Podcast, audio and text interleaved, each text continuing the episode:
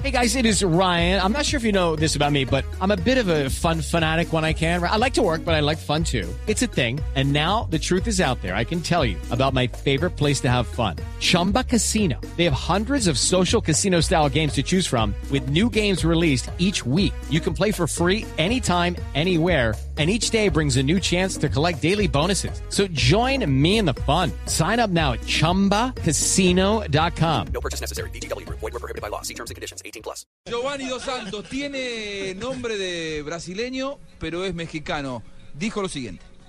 Sí, sabemos que bueno, jugamos contra el, el anfitrión aquí de- del Mundial. eh, tiene grandes jugadores. eh, sabemos que, que va a ser un partido totalmente diferente. eh, ya nos conocemos, hay una, una gran rivalidad entre nosotros. Así que, que bueno, esperemos que sea un buen partido y, y podamos conseguir nosotros la victoria. ¿no?